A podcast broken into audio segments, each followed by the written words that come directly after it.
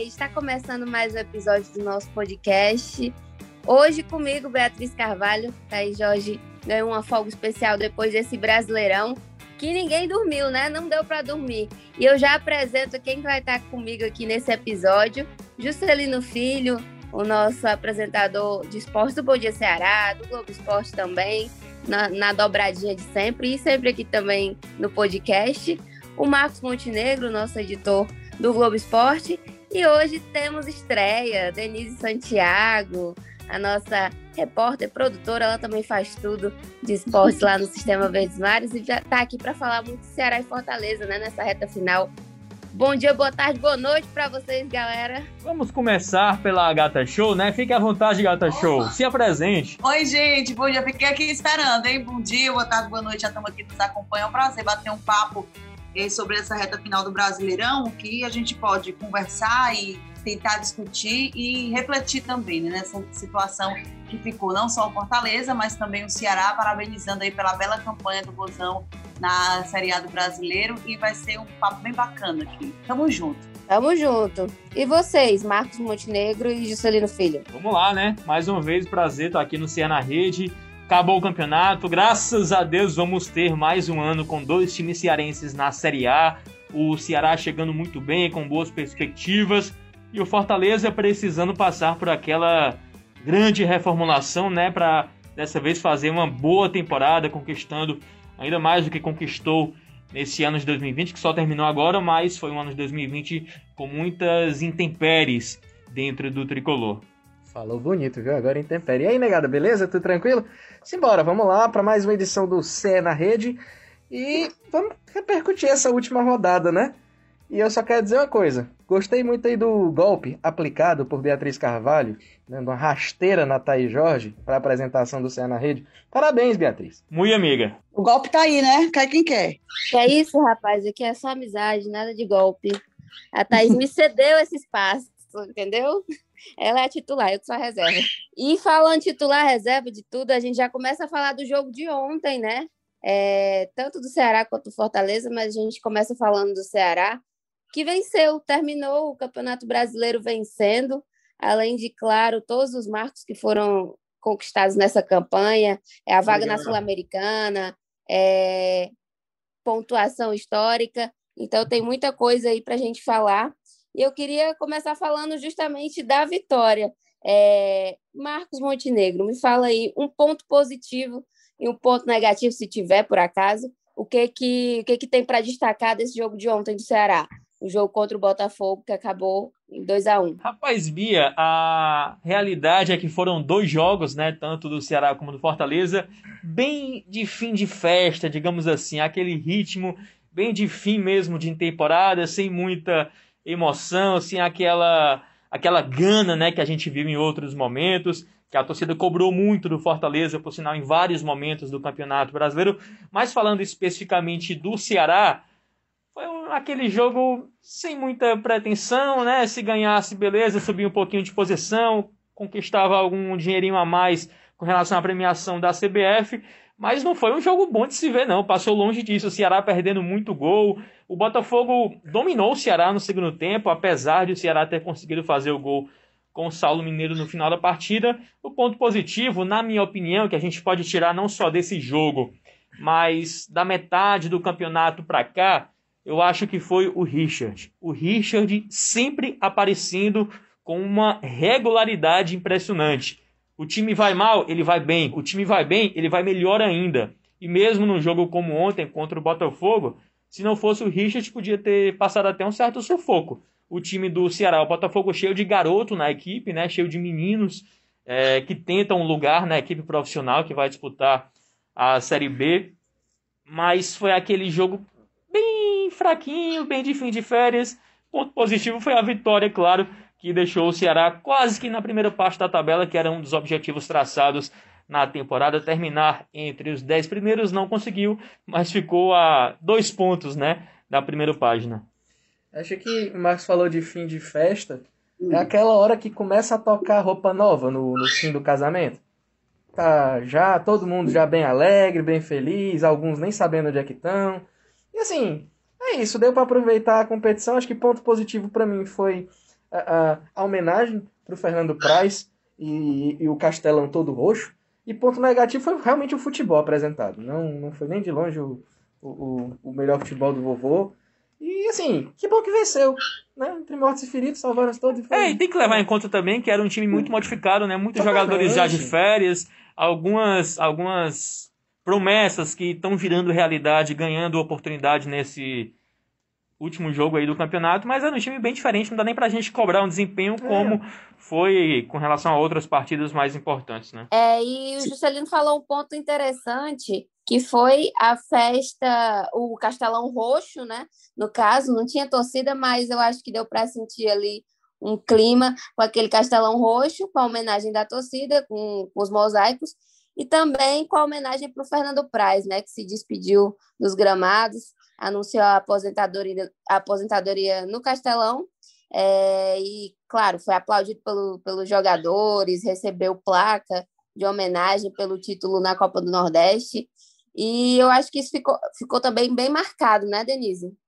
E assim, Bia, a gente pode até estender a, fator positivo, vamos dar um estendido em relação à campanha do Ceará. Essa despedida, ela quebrou uma marca histórica né, do Ceará, teve a melhor campanha do clube na era dos pontos corridos. Né, foi também nessa primeira vez o formato Calvo Negro ultrapassou a marca de 50 pontos algo que não tinha acontecido no Ceará na era dos pontos corridos na Série A do Brasileirão. Claro que se criou uma expectativa em relação ao Botafogo, que o Ceará, pelo menos para mim, que o Ceará poderia sair daquela forma do Castelão de uma, questão mais tranquila, sabe? O primeiro tempo já resolvido e o segundo tempo só cadenciando a partida mas não foi isso que aconteceu.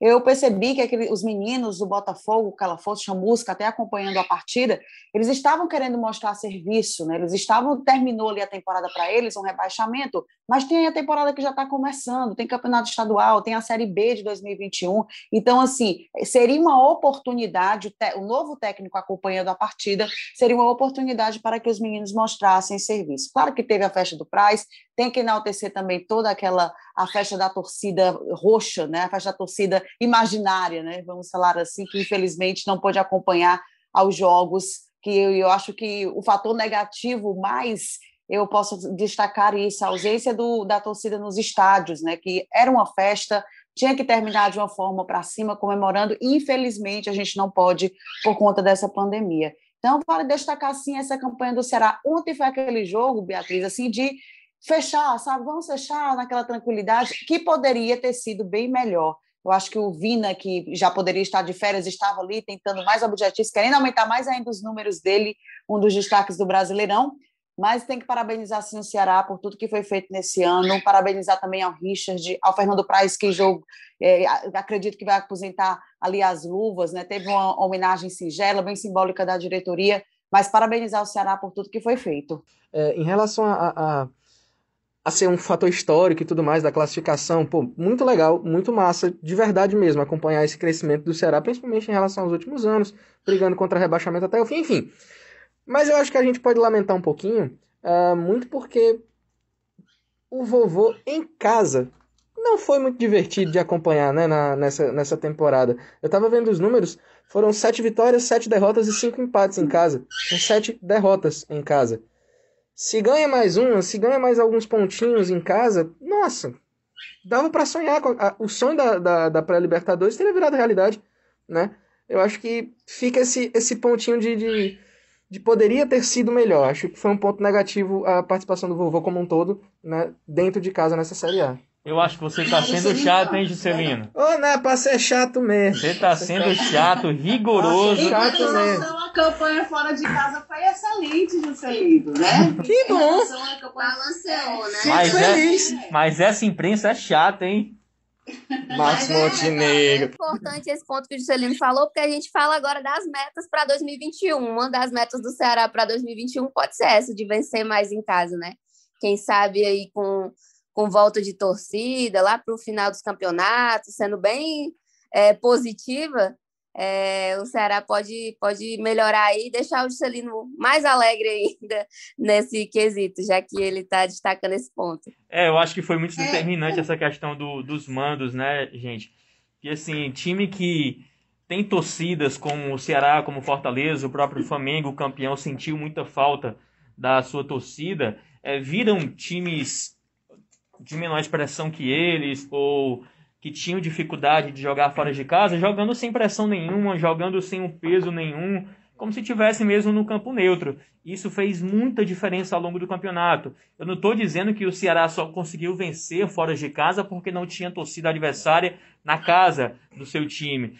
Mas se tivesse, com certeza seria muito mais complicado tanto para o Ceará vencer fora como para os outros times vencerem o Ceará no Castelão. E não tem tempo para descanso, né? Já tem campeonato cearense batendo na porta, vai ter Copa do Nordeste, vai ter Copa do Brasil, Campeonato Brasileiro, Sul-Americana, cinco competições em 2021 para o Ceará, que já começou o ano jogando, né? Terminando as competições de 2020.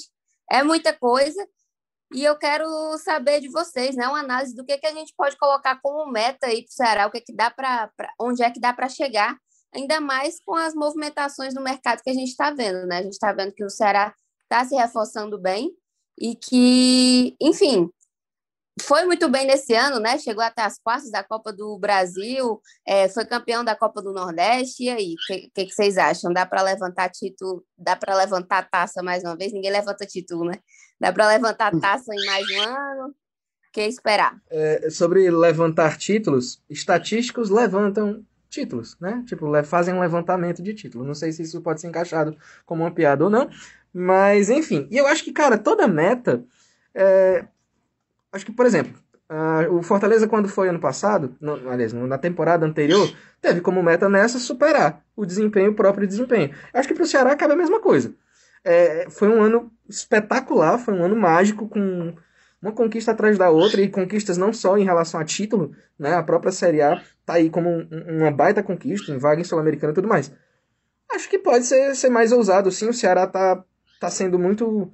Uh, tá se movimentando muito bem nos, nos bastidores para contratação e tudo mais, tá, tá se movimentando muito de uma maneira muito, muito ativa e, e tem caixa para isso. Né? Vai ter orçamento, é orçamento recorde atrás de orçamento recorde do, do, do Alvinegro. E dá para colocar como meta, sim, querer superar essa temporada, por que não? Acho que o torcedor quer sempre mais, né? O clube também quer sempre mais. Eu acho que está se movimentando bem para isso. Eu falo a questão, é, gente, do planejamento, né? Assim, o que, é que a gente pode. Ai, será que o Ceará vai conquistar é, títulos esse ano? Será como é que vai ser essa projeção? Tudo começa com planejamento. E a diretoria alvinegra, logo quando soube né, da permanência pelos números de pontos já conquistados na Série A, já foi se planejando nas contratações, já são seis contratações, boas contratações. Eu falo, a gente espera, claro, que tem atletas aqui, por exemplo, do Jael, que a gente não sabe como é que vem, como é que tá, fica aquela expectativa, né? Vem com um bom nome, o, o Marlon estava no Fortaleza, o Jordan estava no Botafogo, o William Oliveira, João Ricardo, e agora o Ione Gonçalves, né? Johnny ou Ione Gonçalves, como se prefere chamar. Mas, assim, o planejamento, a diretoria do Ceará, ela pôde se planejar de uma forma mais tranquila, de uma forma mais sensata, para poder dar continuidade a esse trabalho. A gente não vai ter tempo, né? Eu falo assim, a gente, de uma forma geral, futebol cearense não vai ter tempo, futebol brasileiro, do modo geral, não vai ter tempo. Quando o campeonato estadual chegando, tem a Copa do, do Nordeste chegando, o Ceará certeza vai em busca desse bicampeonato. Então, assim, o planejamento, quando você consegue se planejar de uma forma correta, as coisas tendem a dar certo. E isso o Ceará está fazendo muito bem nesse início de temporada, ao contrário do que aconteceu no início da temporada passada. É, eu gosto muito do trabalho do Guto Ferreira. A gente imaginar que o Guto fez o que fez, pegando um time no meio da pandemia, sem ter como treinar, é, sem ter mais como se reforçar, o que chegou, chegou, o que não chegou, não chega mais e ele conseguiu fazer com que esse grupo incorporasse a sua filosofia, a sua metodologia de forma, entre aspas, tão rápida, né? Já sendo campeão da Copa do Nordeste bem cedo. Perdeu o estadual, mas isso é, acontece. Foi para o Fortaleza também, que estava muito bem com o Rogério Ceni. Mas, assim, se a gente imaginar que o Guto vai ter a oportunidade de montar um elenco com as características que ele gosta de trabalhar, com os atletas que ele gosta de trabalhar, além dos que já estão no grupo, que foram muito importantes na temporada, a gente pode imaginar um Ceará com certeza ainda mais forte do que foi em 2020. Começou 2020 com o Argel. Se a gente pegar o time que o Argel jogava antes de ir embora e o time que joga hoje, é diferente. Mas assim, pega o time que já jogava com o Enderson com o time que joga hoje. Já é um pouco mais parecido com o que joga hoje. Aí você pega as implementações do Guto encaixou muito bem esse time com o Léo Chu, com o Lima, atletas totalmente é, descartados até então, né, que não eram nem tratados mais pela torcida como opções e que o Guto conseguiu dar um up assim impressionante. São titulares absolutos até chegarem ao fim do campeonato e voltarem ao Grêmio, esses dois especificamente. Mas o Guto é um cara muito inteligente com todo esse planejamento da diretoria, com toda a organização que tem fora de campo. Eu acho que ele consegue fazer um ótimo trabalho em campo também em 2021. Ah, é Gordiola. É, e a diretoria conseguiu garantir o Guto, né, por mais um ano, assim como o Vina, Fernando Sobral.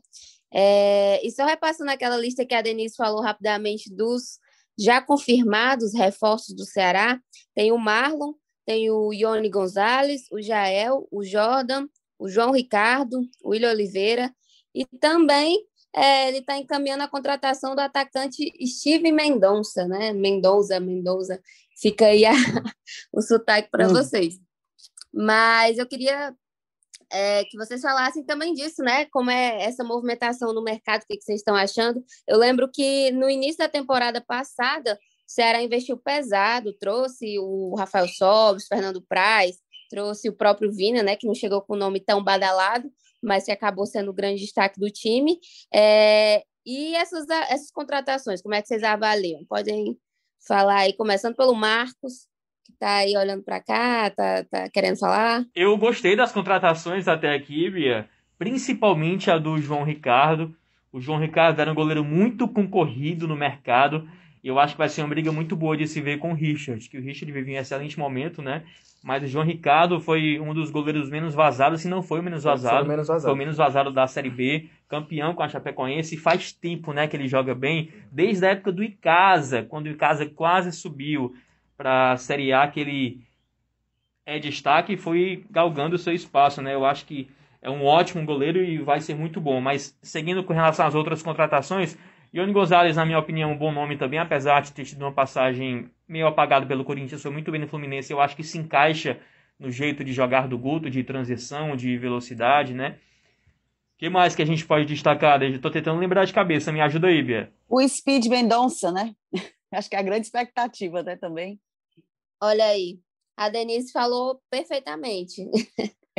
o, o, nome. Como é, Denise? Repete aí. O Mendonça. Aqui, a Denise não, primeiro mostrou, mostrou para você, torcedor, como é que se chama ele. Não, não tem o, é o Speed, né? Speed Mendonça. É, é, é porque eu falei é, Steve.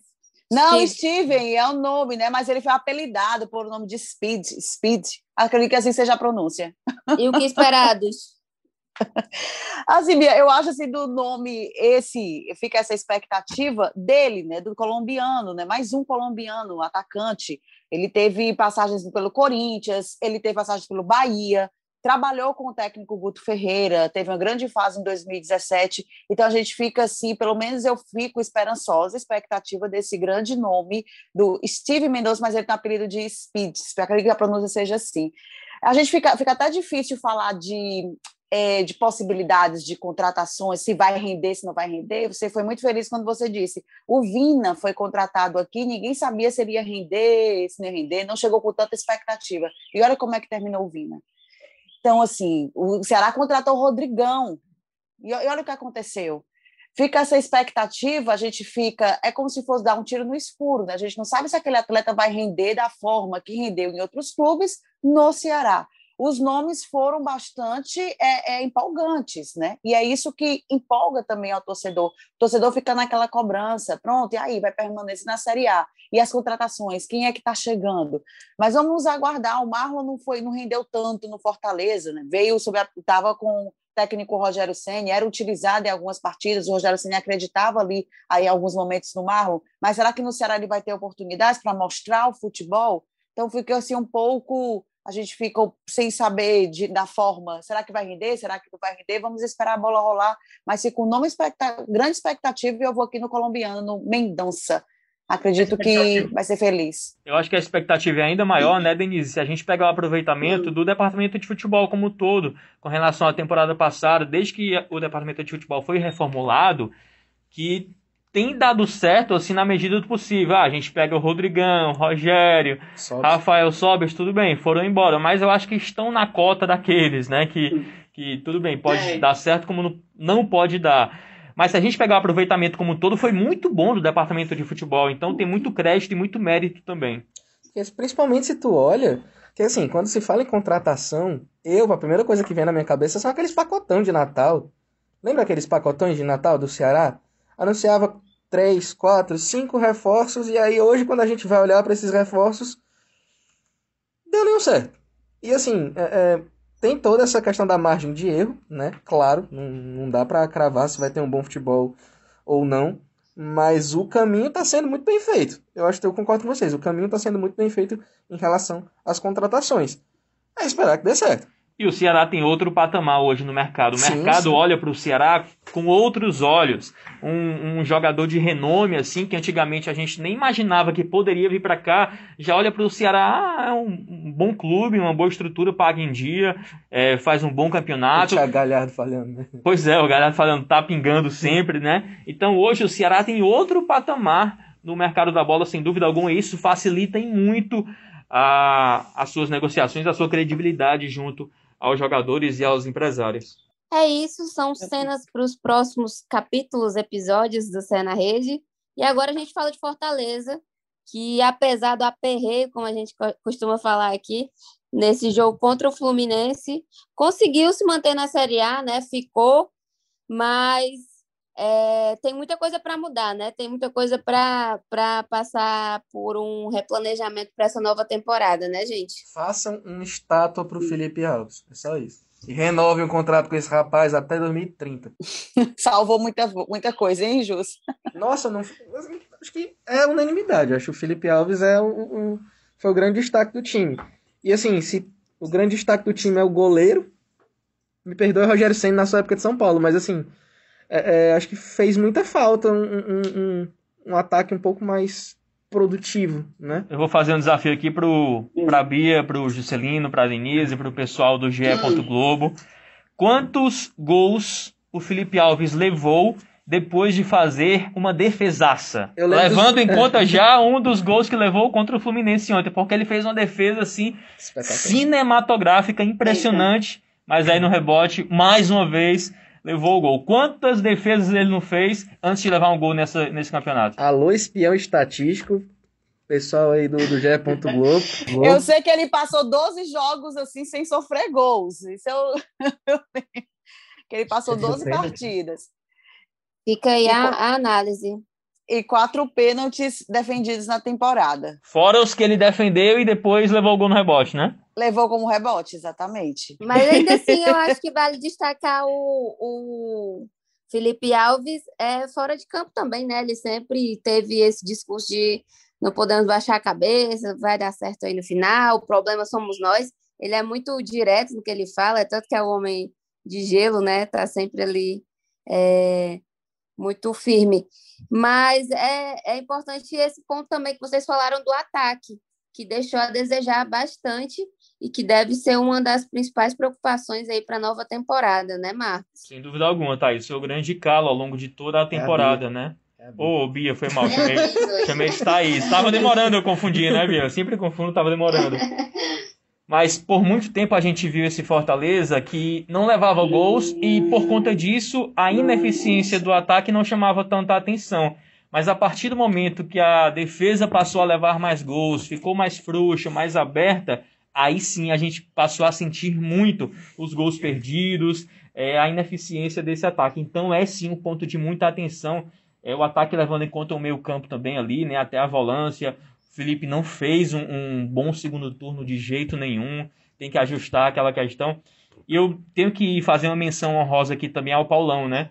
Sim. Paulão, sim, teve uma falha ou outra, como todo mundo tem, mas é um jogador impressionante também dentro e fora de campo, no estilo do Felipe Alves, que puxa a responsabilidade, que não se esconde e que dentro de campo sempre está entregando tudo.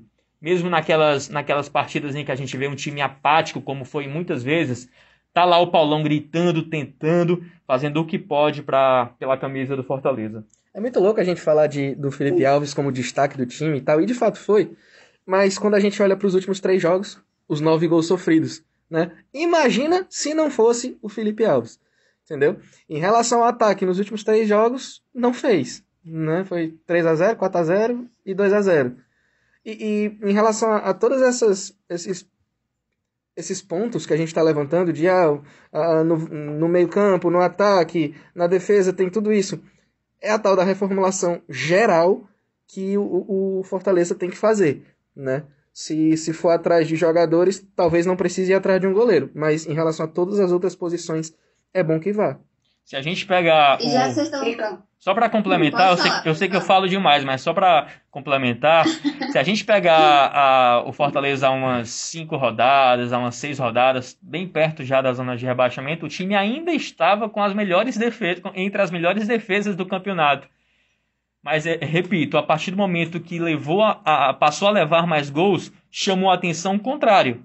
O ataque, que não, que não, não encaixou de jeito nenhum nesse segundo turno. É, era a melhor defesa, mas era, sei lá, o terceiro pior ataque. Exatamente. Mas pelo menos segurava ali atrás, né? E entra outra questão também, o Fortaleza passou por uma mudança muito significativa, né? A saída do Rogério Ceni, depois teve o Marcelo Chamusca, naquela, naquele momento do, do campeonato que o time não estava engatando, não estava indo bem.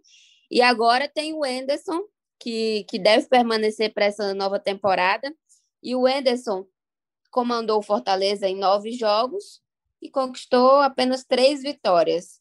E aí eu já jogo a polêmica. Vale a pena seguir com o Enderson Moreira para essa temporada de 2021? Alguém quer começar falando? Pode começar, Denise, você que é a convidada especial. oh, meu Deus! Bia, olha, é, falando sobre continuidade e falando sobre o Fortaleza. Essa permanência do Fortaleza, é, eu acho que trouxe um alívio e uma certa preocupação pelo que o time estava apresentando nesses últimos jogos. O Juscelino falou sobre reformulação geral. Eu acredito que reformulação geral não seja também a saída. Fortaleza já tem agora o CRB no campeonato regional. Então, não vai ter tempo de fazer essa reformulação. Aí você me pergunta, e o técnico Anderson Moreira, será que ele vai conseguir? Ele tem que ter continuidade no trabalho. A gente não pode também jogar toda a responsabilidade para o técnico Anderson Moreira de uma situação que ele tentou fazer de uma melhor forma. O Anderson Moreira contou com tudo e contra todos, né? Teve Covid, ficou duas semanas fora, Teve o único o último jogo contra o Bahia foi pela primeira vez que o técnico teve a oportunidade de contar com todo o elenco. Então, assim, é preciso uma reflexão. Eu, eu acredito que o Fortaleza, a diretoria do Fortaleza deve estar pensando nessa forma de planejamento, garantiu aí 11 milhões de reais pela permanência na Série A. Então, é preciso é, organizar melhor esse Fortaleza, principalmente nas peças tem que mudar aquelas peças. O time estava muito com o estilo ainda do Rogério Senna, eu acho que tem que desconstruir isso, né? Eu acho que passou. O Rogério Senna também teve um tempo bom Rogério Ceni ele trabalha com planejamento. A gente lembra que quando ele perdeu ao, com o Ceará no, no, Clássico Rei e todo mundo em cima querendo tirar, querendo tirar, e a diretoria foi lá e bancou o Rogério Ceni. Então ele teve o tempo um ano inteiro para trabalhar com Fortaleza e o resultado foi dando depois. Então é preciso ter esse planejamento, se organizar. A diretoria anunciou agora apenas o Lucas Crispim, que eu acho que está um pouco muito tímido esse, esse processo de contratação e tirar algumas peças. Muitos jogadores têm contratos para encerrar agora em fevereiro, inclusive o Paulão, né, que vocês citaram aí. Então é pensar, é dar uma chacoalhada nesse elenco, porque não vai ter tempo de se organizar. Volto a falar, a Copa do Nordeste começa agora, e eu sou a favor sim que o técnico ainda continue é, no elenco. Acho que mudar o comando técnico logo no início eu acho que pode ser, não pode ser bacana para dar continuidade ao trabalho e tentar, né, mostrar um, um novo Fortaleza em 2021. É, eu tô com a Denise nessa também, eu gosto do Whindersson, acho um bom treinador, sem dúvida alguma, e até na entrevista que ele deu depois do jogo contra o Fluminense, ontem, nessa quinta, né, ele falou que vai começar um trabalho agora no Fortaleza. Ele vai ter a oportunidade Exatamente. de começar o trabalho dele agora. Pegou o bonde andando naquela situação de tentar permanecer, vindo muito criticado depois de uma má passagem junto com o Chamusca. E então foi muito difícil. E querendo ou não, ele está certo quando diz que ah, quando eu cheguei o objetivo era permanecer. Eu consegui permanecer, atingi o objetivo aos trancos e barrancos, mas conseguiu. E agora sim ele vai ter oportunidade, eu repito o que eu falei sobre o Guto, de pegar é, jogadores que ele gosta de trabalhar, que ele gosta das características, montar o seu elenco, é, emprestar alguns do Fortaleza, ou mesmo é, alguns que vão embora, enfim, reformular mesmo o elenco para ele montar um time de acordo com o jeito que ele gosta de jogar. Eu só acho que tem um ponto muito importante nisso.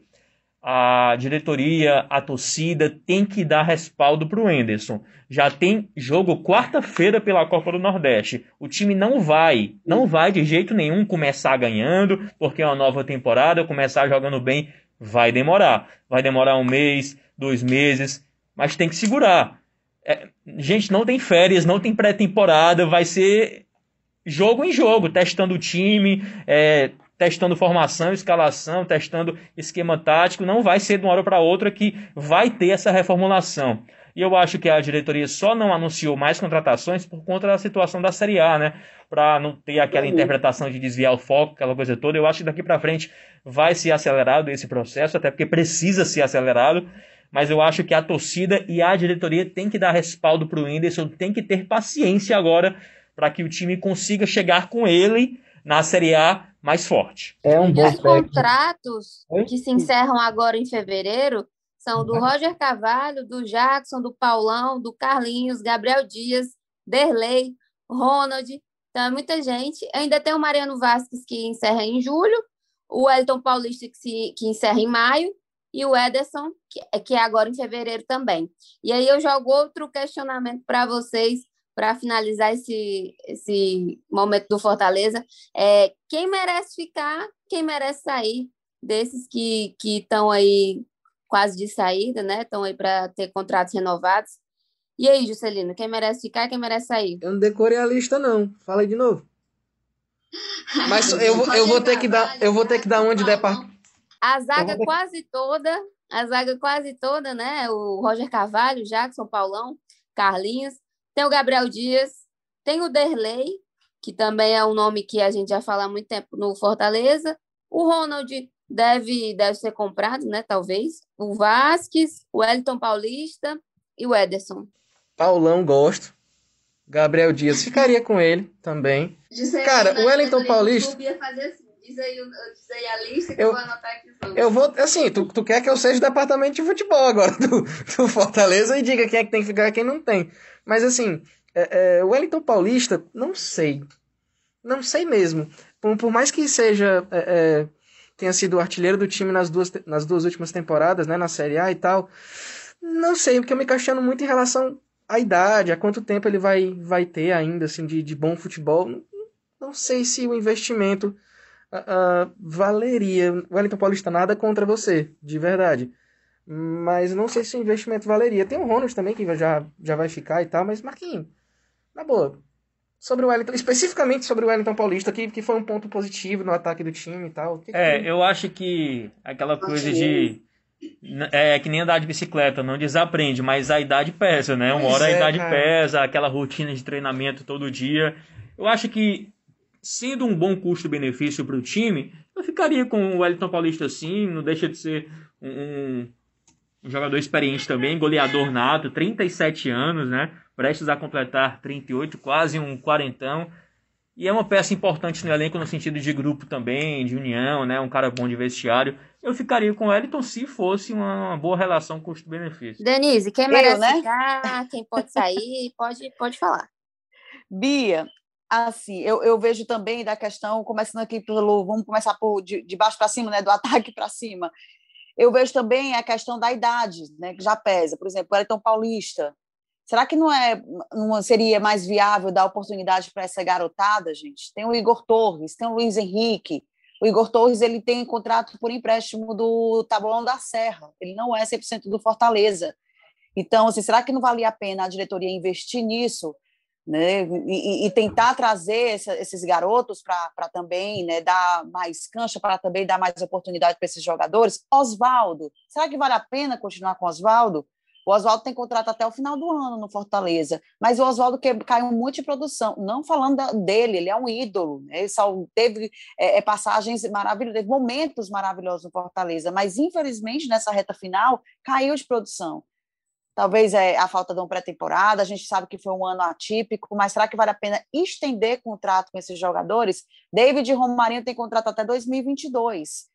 Né? Como é que como é que a diretoria está pensando em relação a isso? Fica esse questionamento e a dúvida no, no, no, na cabeça do torcedor também. O Bergson possivelmente vai para o futebol asiático, o Carius, que tem contrato também até o final do ano, está indo para o, o, o, Remo, lá em, em Belém do Pará. Então precisa de ter uma, uma, uma, uma pensar de uma forma, Papelinho, Daniel de Paula, presidente Marcelo Paes, vale ressaltar que Marcelo Paes sempre ele conhece muito bem esse mercado da bola e ele trabalha com muita cautela. Isso é dar um certo alívio ao torcedor.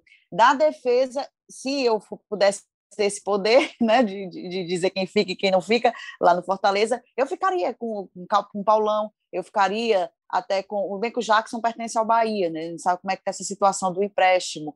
E Gabriel Dias, né? tem o Carlinhos, o Bruno Melo. Então, assim, eu ficaria com essa defesa. A preocupação, no meu ponto de vista, está a relação do meio para frente do Fortaleza. Que um ataque que deixou a desejar, aquele ataque que era destaque, quatro atacantes, uma forma ofensiva, velocidade, ele tá, deixou a desejar nessa. Na reta final, não, mas na metade do brasileiro para trás, eu acho que esse ataque deixou a desejar. Precisa, sim, fazer uma reformulação nesse setor ofensivo. Eu vou defender o Oswaldo. Posso defender o Oswaldo? Defenda, defenda. Rapidamente. Rapaz, deixa o Oswaldo. Não, não que, que eu tenho alguma coisa contra o Oswaldo. Deixa o Oswaldo quieto, rapaz. Na minha opinião, o Oswaldo é uma das poucas válvulas de escape que o time ainda tem. E assim, dele sempre pode sair uma, uma, jogada de velocidade, alguma coisa, aquele drible que todo mundo conhece e todo mundo leva, do Oswaldo. Então, apesar dele cair de rendimento, ter sido muito irregular nessa temporada, eu acho que o Oswaldo é um jogador muito importante que se cuida, que treina, que se dedica bastante. E tendo essa chacoalhada no elenco, aquela motivação é, extra enfim, eu acho que o Oswaldo pode se entregar. E quando eu digo que o Wellington tem que ficar, o Oswaldo tem que ficar, não significa que eles têm que ser titulares. Mas eles são boas opções. São boas opções para segundo tempo, para um, uma decisão, enfim. Eu acho que eles são peças importantes. Wellington e Oswaldo. Com relação a David e Romarinho, eu tenho já minhas dúvidas. E o Elton e o Oswaldo também são referências, né? Para falar com o elenco. Não, mas eu não, não, tô, não, não tô falando mal do Oswaldo, não, pelo amor de Deus. Não, Bia? jamais, Denise. Você só, só deu opiniões pertinentes não, nesse podcast. É, não, Chamaremos assim, sempre. Eu acho, eu acho que, ele, que ele caiu de produção, né? Eu, eu já questionei aqui questão da temporada, dúvidas. né? Ele caiu de produção, mas ele não é um ídolo do Fortaleza, né? Não pode nem se questionar o trabalho e a velocidade que ele tem ali no, do, lado direito, do lado esquerdo. Então, assim, não é de se questionar isso, não. O questionamento é em relação à queda de produção. Sim. E é isso, gente. Chegamos ao fim desse episódio do Cé na Rede. É, quero agradecer demais a participação de vocês, a, a estreia da Denise aqui no Cé na Rede. Oh, Espero que ela gente. volte mais vezes. É, convidando a Denise, ela deixou de ir pro crossfit dele, pro treino dela para gravar com a gente, então valorizem esse episódio, viu? Que a gata show é disputada. e é Eu tava com é sono, momento... viu, Bia?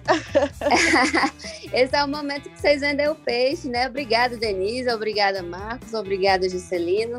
E voltem sempre, né? Aquela bem lojista. Valeu, valeu, gente. Obrigado mais uma vez pelo convite. Eu só acho que a Bia cortou demais a gente, a conversa tava boa. Podia durar mais umas duas horas. É, eu também acho. Eu acho que o golpe ela deu aí mesmo na Thaís. Thaís, que é isso, rapaz? Vai deixar?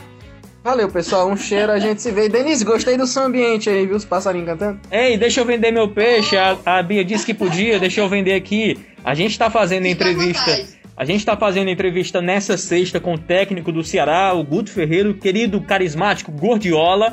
Entrevista sendo feita hoje para ar nos próximos dias na TV Vesmares, no Globo Esporte, no GE. Globo, em todas as nossas plataformas. Também estamos entrevistando hoje o presidente do Fortaleza, Marcelo Paes. Também sairá nessas novas, nesses próximos dias, né, nas nossas plataformas digitais, televisivas, tudo que você tem direito conteúdos exclusivos em breve sendo publicados para você. É isso. Mas alguém, Denise, você, você tem seu criatura, pelo amor de Deus. Os seus passarinhos. Tudo oh, é gente, isso, gente. Eu, tô, eu ainda saí, tá? É porque eu tava num canto, ele gosta de como, se comunicar também, igual a mãe. Eles gostam de falar demais. um beijo, tá, Bia? Foi um prazer bater um papo com vocês. E até a próxima. É isso, vocês veem a Denise também, ouvem, né? No caso, lá na Verdinha, né? Trazendo todas as informações de Fortaleza, Ferroviária, a Gata Show tá em todo canto. E oh, é isso, obrigada. obrigada a todo mundo que ouviu até aqui e acompanha a gente aí nos próximos episódios também, porque vai ter sempre a atualização dos nossos times, Fortaleza e Ceará e os outros times cearenses também. Esse programa teve a edição do Bruno Palamin, a coordenação do Rafael Barros e gerência do André Amaral. Abraço!